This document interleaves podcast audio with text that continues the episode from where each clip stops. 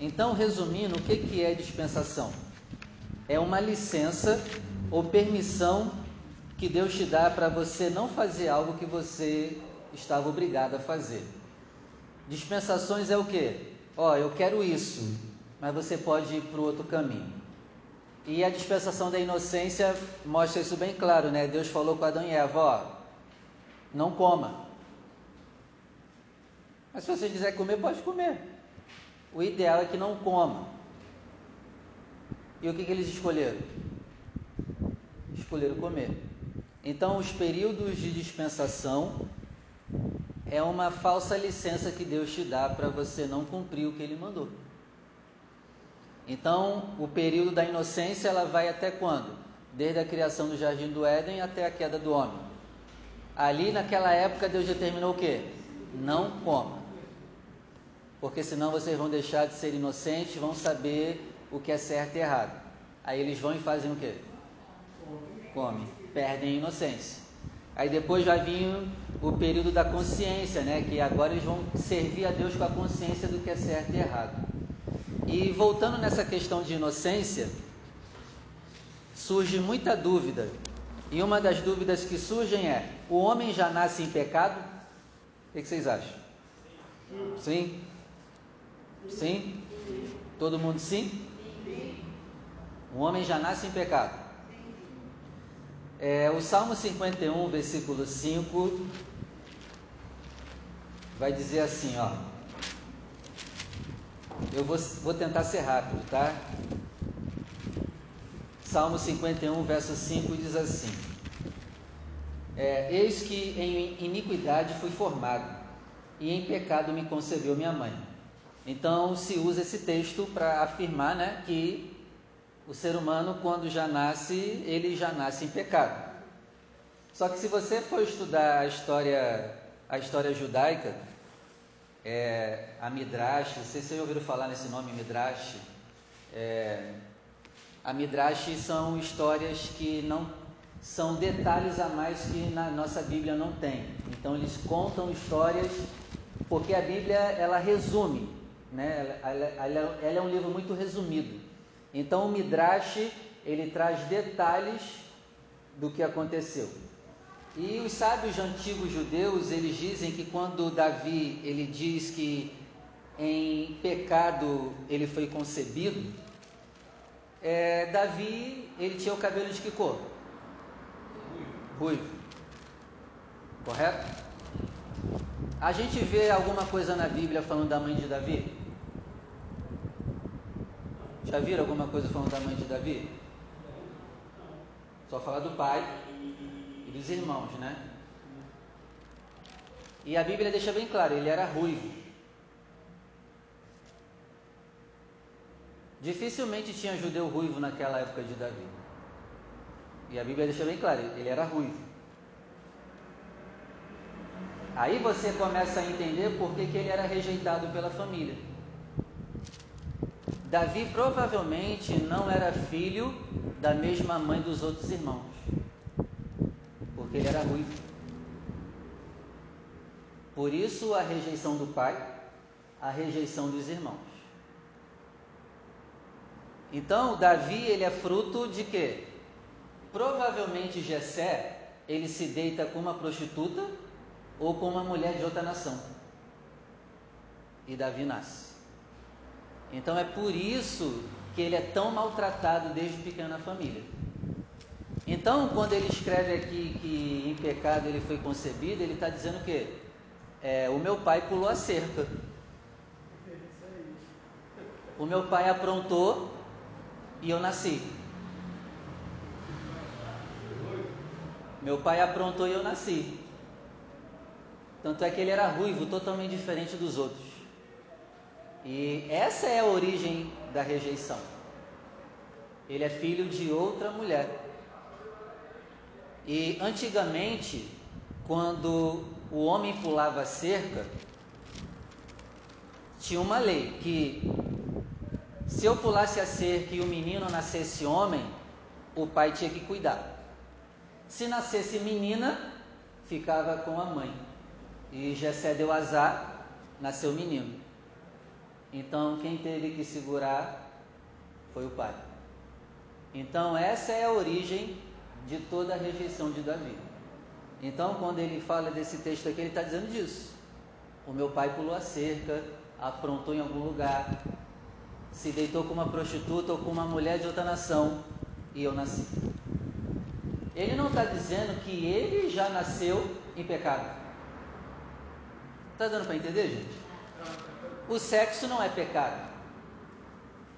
Claro que o sexo feito dentro dos parâmetros bíblicos não é pecado. Quem criou o sexo foi Deus. Né? Porque tem irmão que tem medo de fazer sexo e acha que o sexo é do diabo. Não, quem criou o sexo foi Deus. Se está dentro dos parâmetros, faça. Né? Desfrute. Desfrute. Aproveite a sua esposa, o seu marido. Não tem problema nenhum. Desde que esteja dentro do parâmetro certo. Então aqui Davi está contando a história do, do nascimento dele, de como ele foi formado. Então o pai dele pulou a cerca ou se deitou com alguma prostituta e ele veio.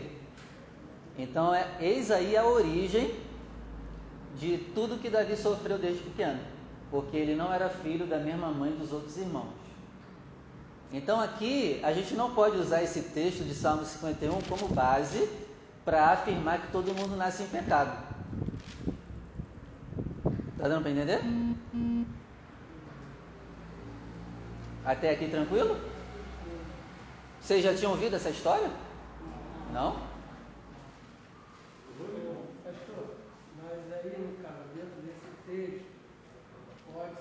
entender que o homem veio do pecado, mas a origem de Adão e Eva. Pode ser o quê? Quando, quando fala que hum. o, o, eis que iniquidade se formaram e em pecado me concedeu minha mão. Sim. É. Mas aí, no caso aqui de Davi, uhum. pode-se entender que também, quando o senhor falou aí que muitas pessoas usam essa base, vai dizer que todo ser humano nasceu em pecado. Mas pode se basear lembrando de Adão e Eva, por eles ter pecado? Eu vou continuar aqui e a gente vai resolver esse assunto. Vamos dar continuidade que eu vou entrar nisso aí. Então é perigoso tá, afirmar que o ser humano já nasce em pecado. Mas já já vou explicar, calma aí. Mas a gente não pode usar esse texto aqui como base para isso, porque ele está contando a história do que papai e a mamãe dele fizeram.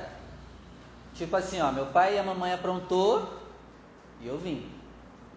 É isso que ele quer mostrar aqui nesse contexto do Salmo 51. Tá bom? É, em Gênesis 8, 21, se você for rápido, acompanha comigo. Ou se não, vai só anotando, tá? Porque eu vou tentar ser rápido, porque eu tenho muita coisa para falar e pouco tempo. Gênesis 8, 21.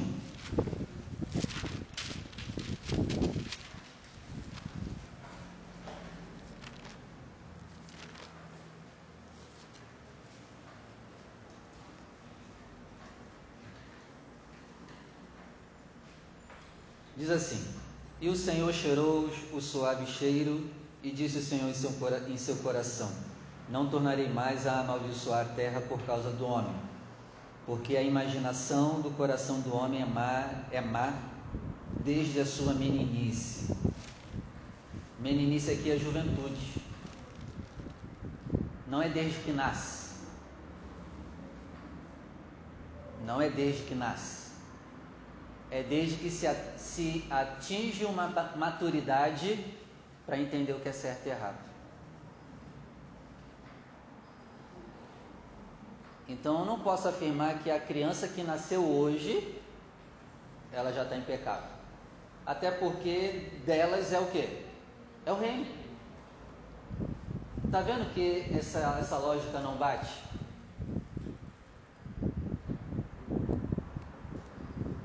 Bate. Dela já é o reino, o próprio Jesus disse, das crianças já é o reino. Se eles estivessem em pecado, Jesus não falaria isso. Né? Tanto é que você vê, né, que criança não precisa de batismo ainda.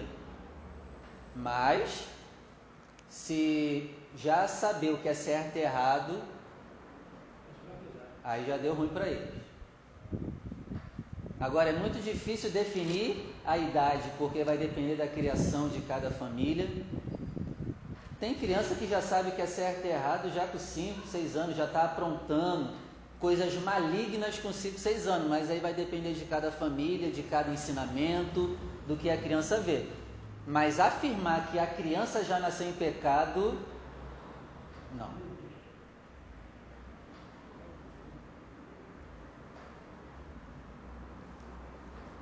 Aqui você vê o próprio Deus falando. É, a imaginação dos pensamentos dele já são má desde a meninice. Meninice é juventude. Hoje Deus não falaria isso, né? Ele, fala, ele falaria mais menor, porque as crianças hoje, né? Antigamente começava a aprontar na adolescência, hoje já a idade já diminui. Né? As crianças já estão sendo dominadas pelo pecado já desde muito pequeno por causa da influência do pai, influência das redes sociais. E quanto mais cedo o pai der redes sociais para a criança, deixar ela mexer, mexer em redes sociais, ela vai perder a inocência mais rápido. Bem mais rápido. Então, mais a, a cada dia que passar, as crianças mais novas vão precisar se arrepender e já se batizar. Mas afirmar que a criança já nasceu em pecado, não.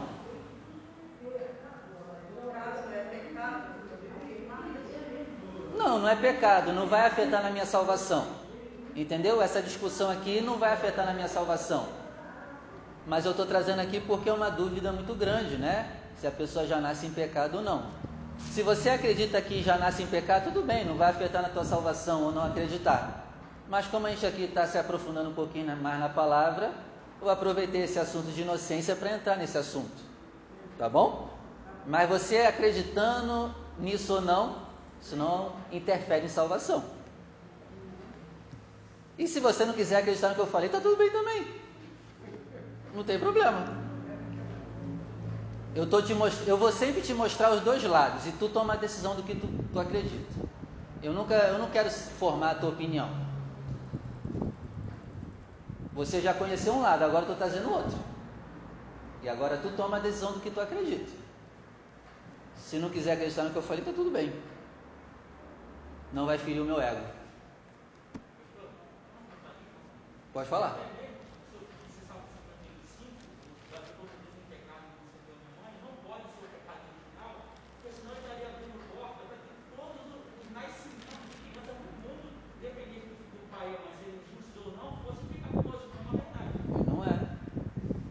Isso aí. Então a pessoa não nasce com pecado ou em pecado. Toda pessoa nasce com desejo tanto de fazer o bem quanto o mal. Isso nasce. Entendeu? Isso a gente nasce com desejo de fazer o bem e o mal. Isso a gente nasce. Os sábios judeus dizem que a gente nasce com uma inclinação para o mal. Foi isso que a gente herdou de Adão. A gente nasce com uma tendência para fazer o que é errado. E aí cabe você escolher qual lado você vai alimentar. Mas afirmar que eu já nasci e já estou em pecado, não. É, você vê para se batizar, Jesus disse o quê? Quem crê e for batizado por isso que criança não se batiza, ela não crê em nada ainda. Não tem idade para crer em nada. Né? Jesus foi batizado com 30, uma idade madura. Também não estou afirmando que só é para batizar com 30, mas ele batizou sabendo já muito bem o que era certo e errado. Por isso que criança não se batizar. Quem crê tem que ter maturidade para crer, saber o que é certo e errado, e aí depois tome a decisão de se batizar ou não. Ok até aqui? Então, o que nós herdamos de Adão é uma inclinação para fazer o que é mal. Isso a gente herdou mesmo, não tem para onde correr. E geralmente a gente vai pender para a esquerda. Cabe a nós em Cristo vencer essa inclinação para a esquerda e equilibrá-la no meio. Até aqui tranquilo? Nenhuma pergunta? Vocês podem perguntar, tá? Não tenho, não tenho problema com isso não. Não saia daqui com dúvida. Até aqui tranquilo? Então nós nascemos com uma inclinação para fazer o que é mal. Isso nós herdamos de Adão. Porque senão tu vai pecar e sempre vai botar a culpa em Adão. Né? Eu queria usar isso como desculpa, né? Não, eu pequei por causa de Adão, amor. Eu te traí por causa de Adão. Aí é safadeza.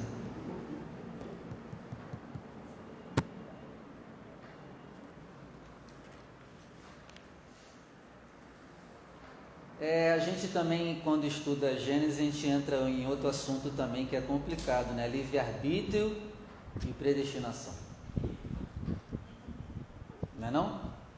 Esse assunto também é complicado. Não tem como não falar de Adão e Eva e não entrar nesse assunto, né?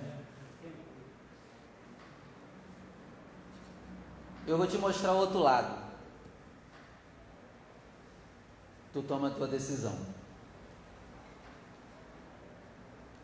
É, na minha visão de leitura de Bíblia, livre-arbítrio e predestinação estão certos, só que eles andam juntos.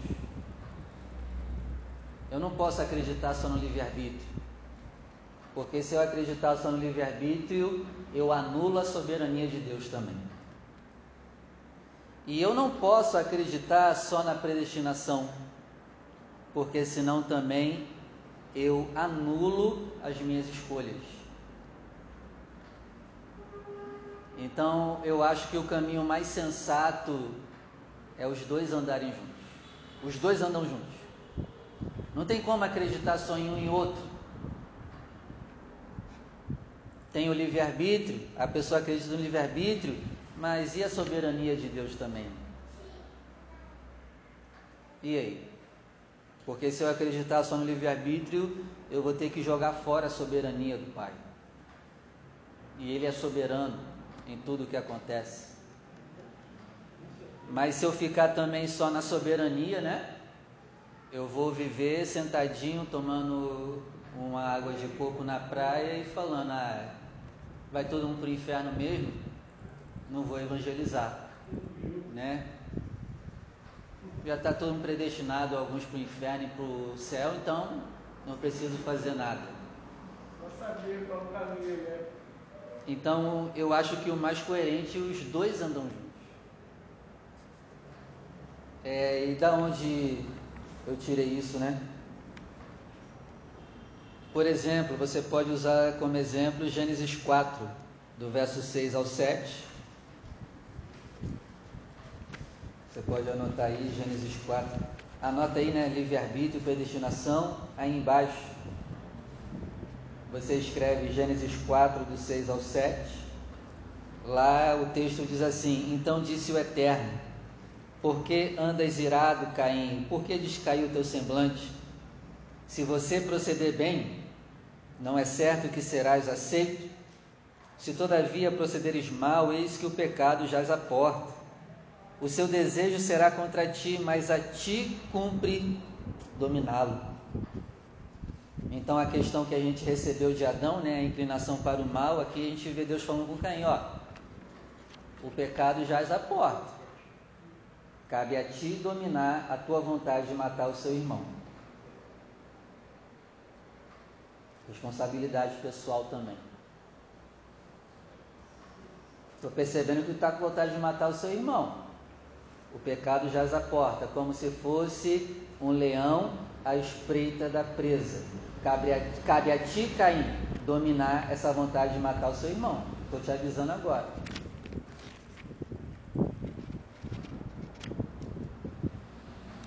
Ó, outro exemplo, Gênesis 2, verso 16 e 17.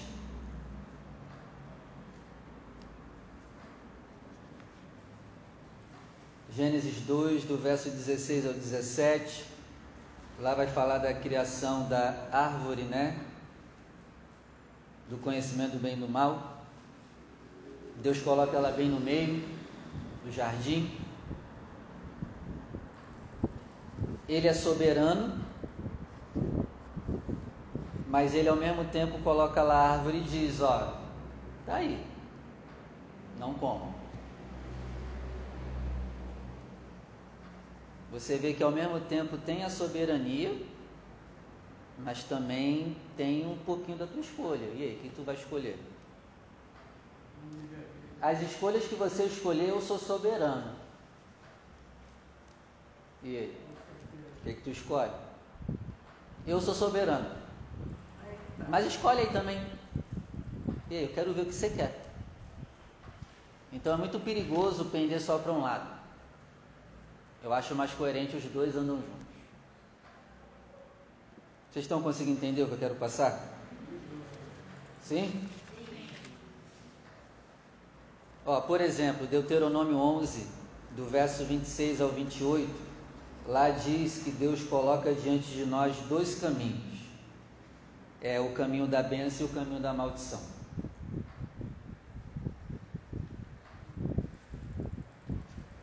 E aqui vai dar para ilustrar melhor essa questão dos dois andarem juntos. O caminho eu escolho. Tem dois caminhos. Só tem dois caminhos, tá, gente? caminho da bênção e da maldição. Ele deu para nós. Quem escolhe o caminho? Somos nós.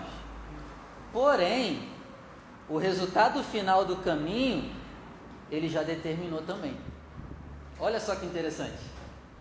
Ao mesmo tempo que tu é livre, tu não é tão livre porque o final já está definido o caminho que tu escolher. Olha só. Ao mesmo tempo que tem o livre-arbítrio, já tem a predestinação. Você escolheu o caminho da bênção, lá no final já tem um negócio para tu, que eu determinei. Tu escolheu o caminho da maldição, Fica tranquilo, lá no final já tem um negócio que eu determinei para tudo. Olha só que tremendo.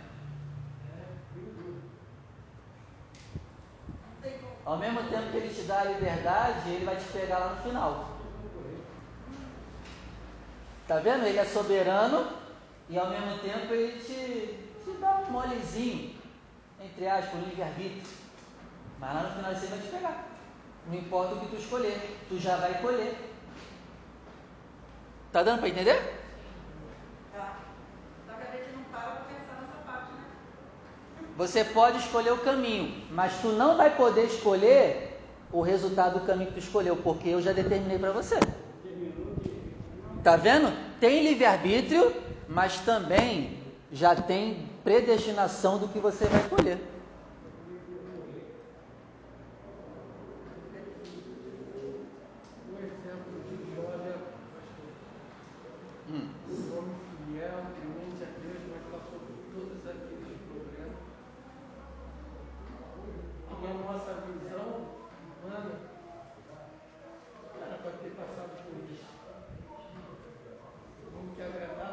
colher.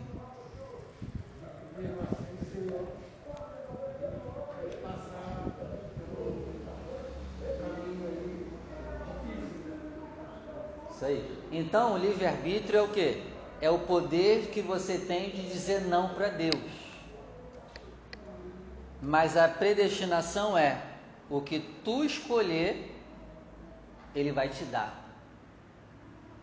Você pode dizer não para Ele, mas você já, já vai colher o que Ele predestinou com o não que você deu para Ele.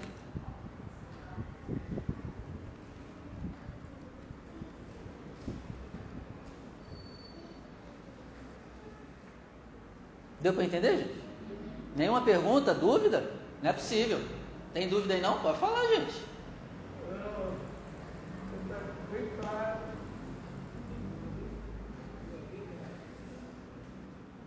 Tem certeza? Tranquilo?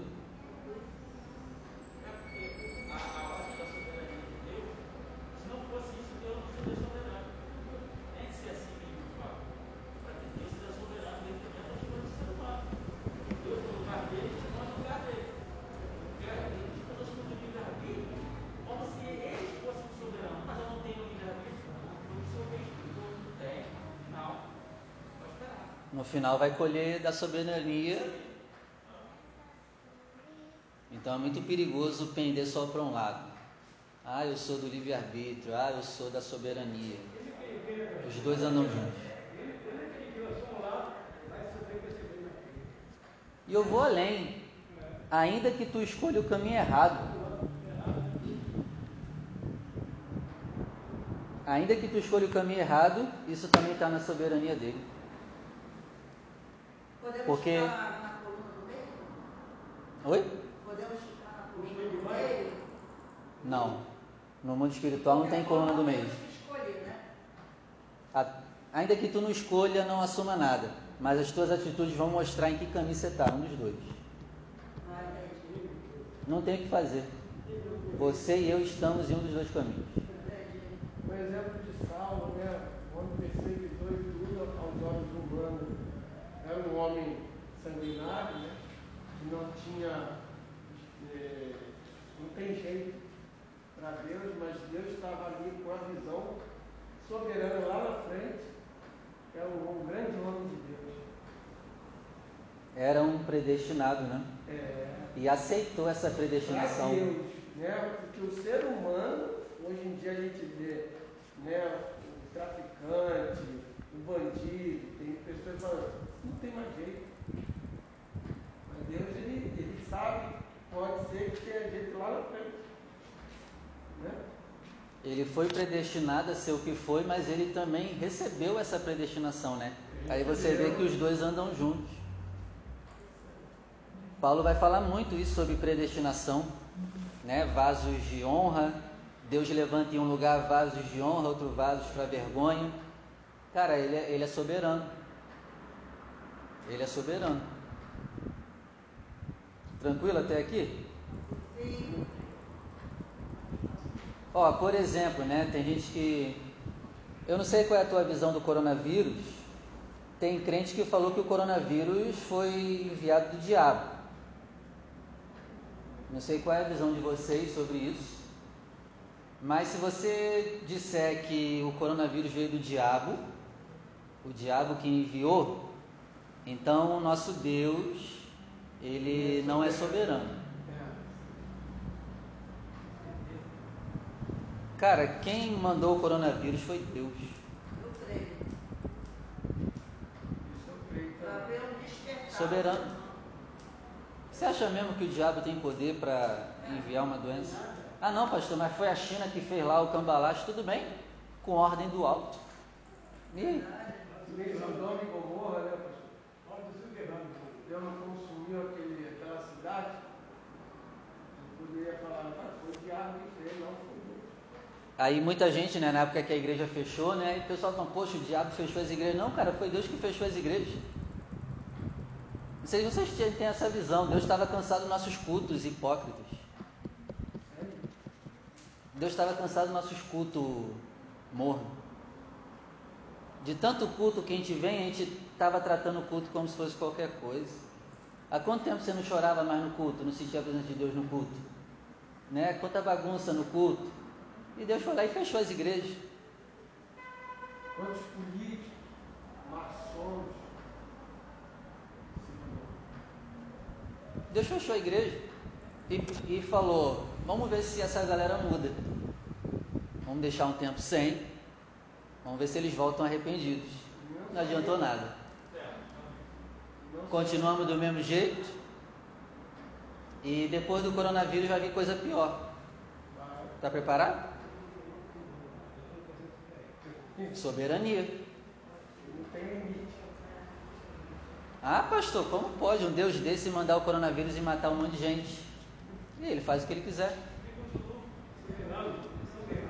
Ele faz o que ele quiser. Quem é o barro para reclamar com o olheiro? Pô, por que está me fazendo assim? Quem sabe mais de barro, o próprio barro ou o olheiro? Olheiro. Olheiro. E quem é o barro para falar com o olheiro? Por que você está me moldando desse jeito?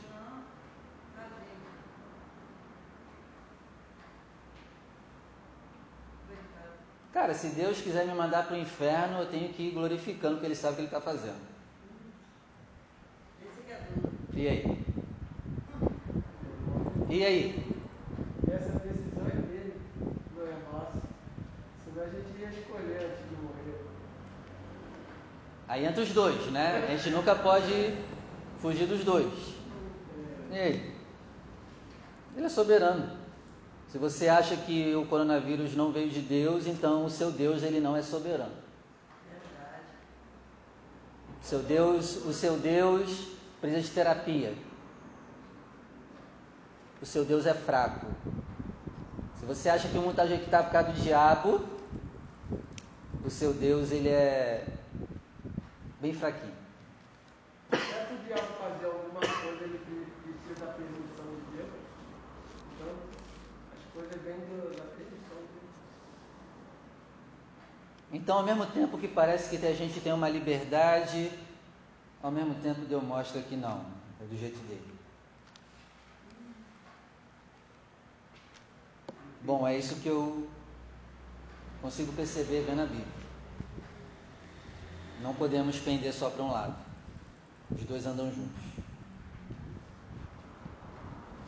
Até aqui tranquilo?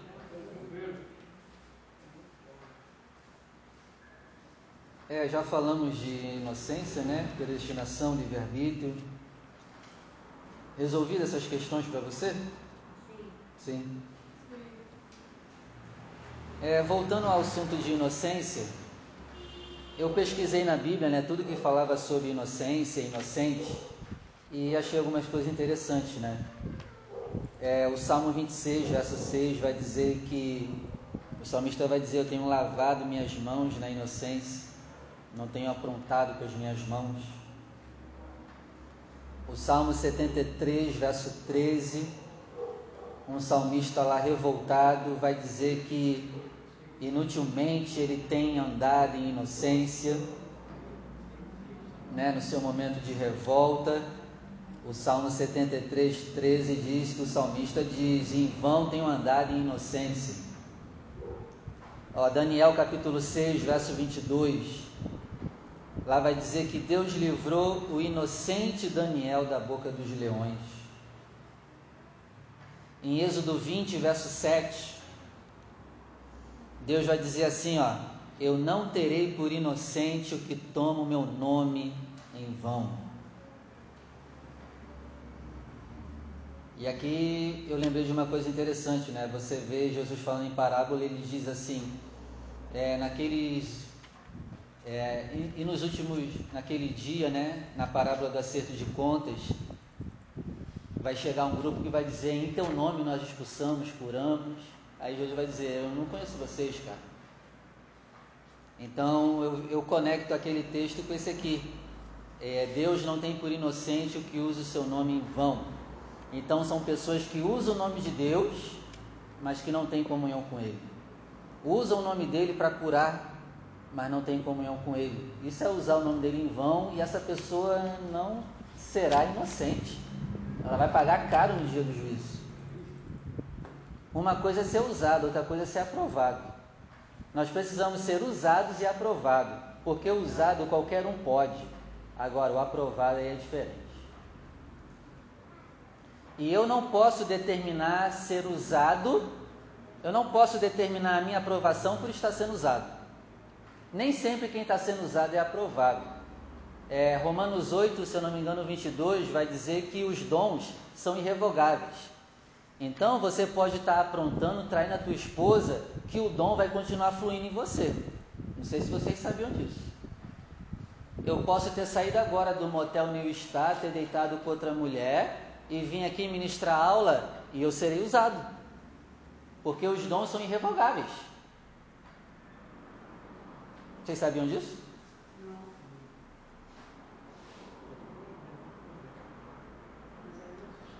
Aí a gente, a gente quer comparar as igrejas, né? Pensando que caramba, a igreja ali está cheia, a igreja ali está acontecendo muitos dons, mas a pessoa pode estar sendo usada e não está sendo aprovada. O que, que eu quero? Ser usado e aprovado. Eu quero uma igreja cheia, eu quero muitos dons sendo usados, mas também ser aprovado. Então eu vejo esse aqui também como usar o nome de Deus em vão. Ele não terá por inocente aquele que usa o nome dele em vão. De que, que adiantou usar o nome dele e ir para o inferno? Usou em vão. Deus pode usar qualquer um. Amor a Deus usou. Êxodo 23, verso 7, lá vai dizer, ó, não mate o inocente. Êxodo 34, verso 7, lá vai dizer, Deus não tem o culpado por inocente. Êxodo 34, 7. Deus não tem o culpado por inocente. Números 14, verso 8. Deus não tem o culpado por inocente. Salmo 94, verso 21.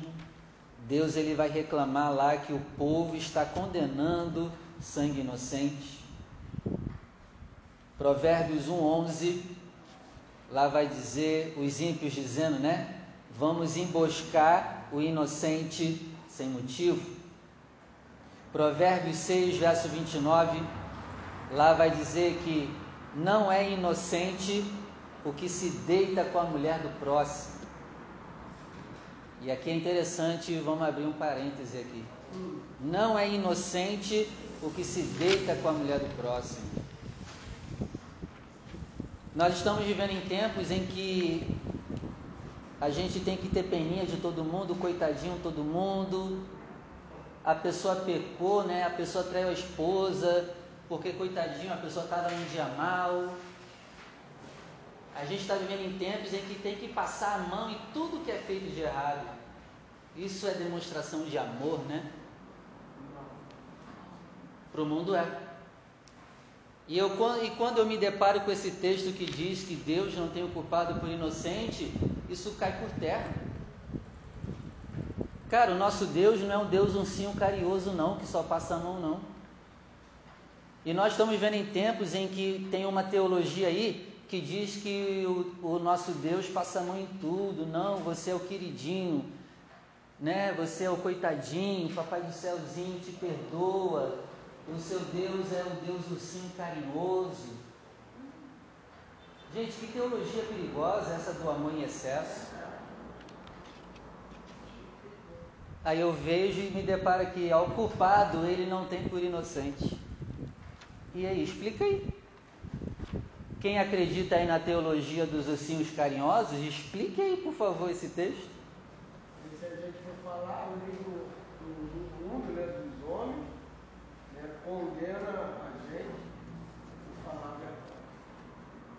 Por exemplo, hoje querem enfiar na nossa goela que a pessoa que estupra uma criança, ela é inocente, porque ela estava com vontade e a gente não deve condená-la nem julgá-la, porque ela tava, a pessoa estava com vontade sexual. Gente, isso é certo? O que vocês acham? Não, coitado, ele estava com vontade sexual. Aí ele pegou a primeira criança que apareceu, mas mas tá tudo bem com a criança. Só foi penetrada para realizar o desejo sexual do homem. Coitadinho do homem. E estão tentando enfiar isso na nossa cabeça. Até ser a tua filha. Até ser a minha filha. Tem ocupado por inocente. Eu já recebi várias ligações me perguntando, pastor, é, uma, uma pessoa me ligou uma vez e perguntou, pastor, é, um familiar meu aqui de casa passou a mão nas partes íntimas da minha filha de 5 anos, o que, que eu faço? E eu falei, denuncia. Aí ela disse, não pastor, mas a família veio e falou para eu ter misericórdia dele, porque senão ele vai ser preso. Aí eu falei, tá, não denuncia e ele vai fazer mais com a tua filha e com outras que aparecerem.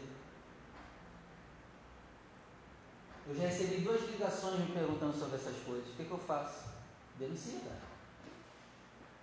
Amém. Denuncia.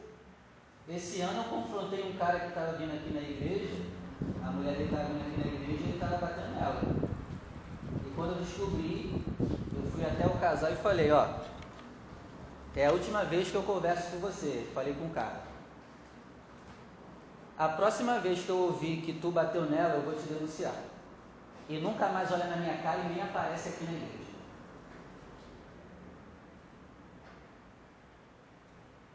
Eu fiz isso.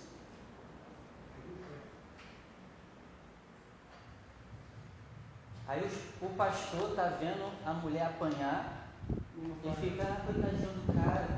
Coitadinho caramba, rapaz.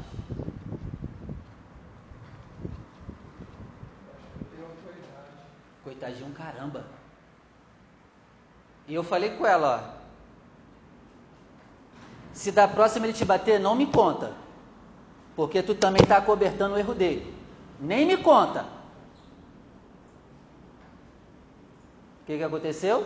Depois de alguns meses, valeu pastor, obrigado. Estamos mudando de igreja.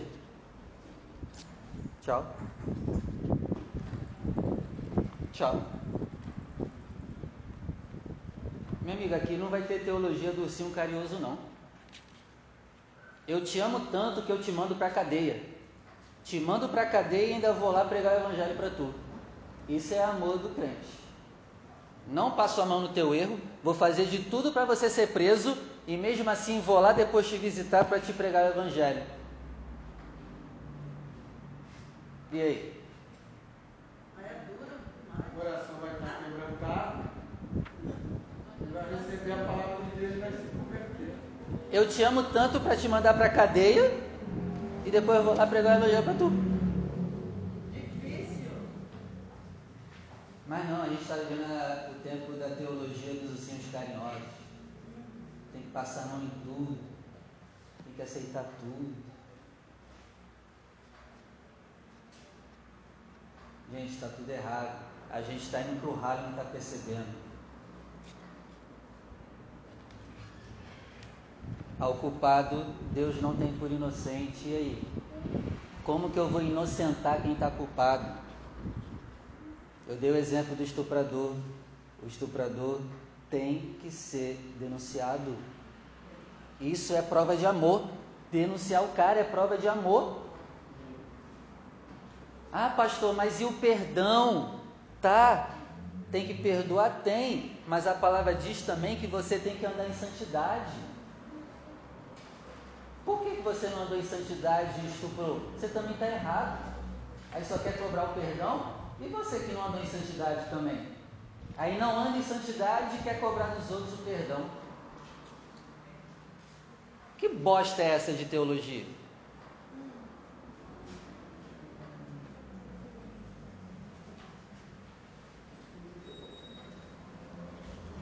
Vamos parar por aqui. Não vai dar tempo de continuar e eu vou ficar com raiva, né? É melhor. Eu já estou ficando vermelho já de raiva. Então deixa eu voltar ao meu normal. Vamos embora. Calma, calma. O negócio aí fica tenso, né? Bebe água, abaixar a pressão. Ao culpado Deus não tem por inocente. Não tem. Até domingo, se Deus permitir. Tá bom? É... Vocês perceberam, né? Eu não sou de muito de ler postila. Eu sempre procuro trazer além do que está escrito é, por alguns motivos. Ficar lendo postila é chato pra caramba. Né? Ler postila você pode ler em casa. Pô. Não precisa vir aqui para ler. E por um segundo motivo também que eu não leio.